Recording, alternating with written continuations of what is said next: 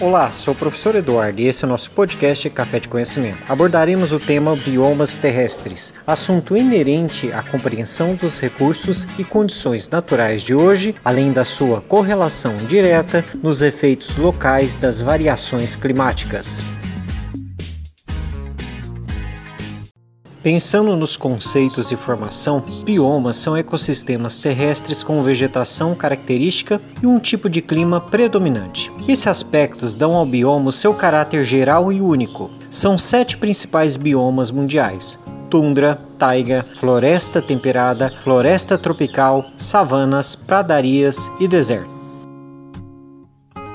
Tundra ela situa-se nas regiões próximas ao Polo Ártico, norte do Canadá, da Europa e da Ásia. Apresenta temperaturas baixas durante todo o ano. O inverno é bastante severo e o verão frio. A fauna é composta por renas, caribu e bubalinos. Os animais são protegidos por uma densa pelagem. A vegetação apresenta musgos e líquens. Em regiões com temperaturas mais elevadas surgem gramíneas e pequenos arbustos. A taiga também é chamada de floresta das coníferas, devido ao predomínio dos pinheiros abertos. Situa-se no hemisfério norte, ao sul da tundra ártica, em regiões de clima frio, porém possui uma estação quente mais longa e amena comparada ao bioma tundra. Floresta temperada a floresta temperada localiza-se em determinadas regiões da Europa e da América do Norte. Ocorre em ambiente de clima temperado e com quatro estações bem definidas. As plantas são chamadas decíduas ou caducifólias, pois perdem as folhas ao fim do outono e readquirem na primavera. Essa situação é uma adaptação ao inverno. Com a perda das folhas, as plantas reduzem sua atividade metabólica. As plantas mais características são os carvalhos e faias. A fauna é composta por javali veados, raposas, esquilos, pássaros e insetos. Floresta tropical.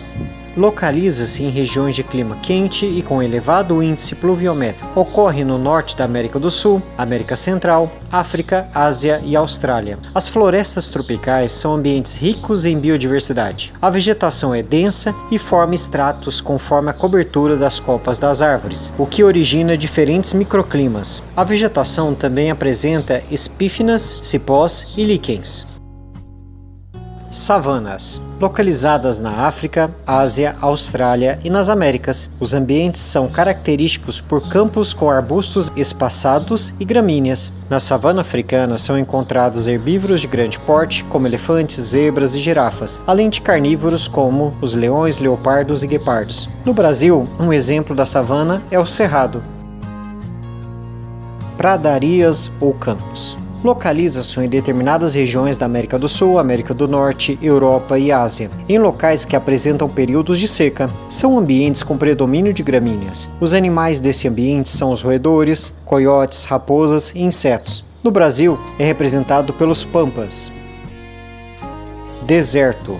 Os desertos ocorrem em ambiente de pouca umidade. As maiores regiões desérticas do mundo situam-se na África, no deserto do Saara, e na Ásia, no deserto de Gobi. A vegetação é composta por gramíneas e pequenos arbustos. Nos desertos podemos encontrar animais roedores, serpentes, lagartos e insetos, ou seja, de pequeno porte. As plantas e animais apresentam adaptações à falta de água. É importante lembrar que os ambientes aquáticos não entram dentro da divisão dos biomas mundiais. O conceito de bioma foi desenvolvido para ecossistemas terrestres. Os sistemas aquáticos foram classificados por suas características físicas, como salinidade, movimento das águas e profundidade. Assim, pode estabelecer os principais tipos de ambiente aquático, como rios, lagos, alagados, estuários e oceanos. Pois bem, encerramos nosso episódio da semana. Dúvidas? Entre em contato por mensagem privada. Envie suas atividades no prazo determinado. E um abraço. Edição de som Eduardo Rosetti de Carvalho.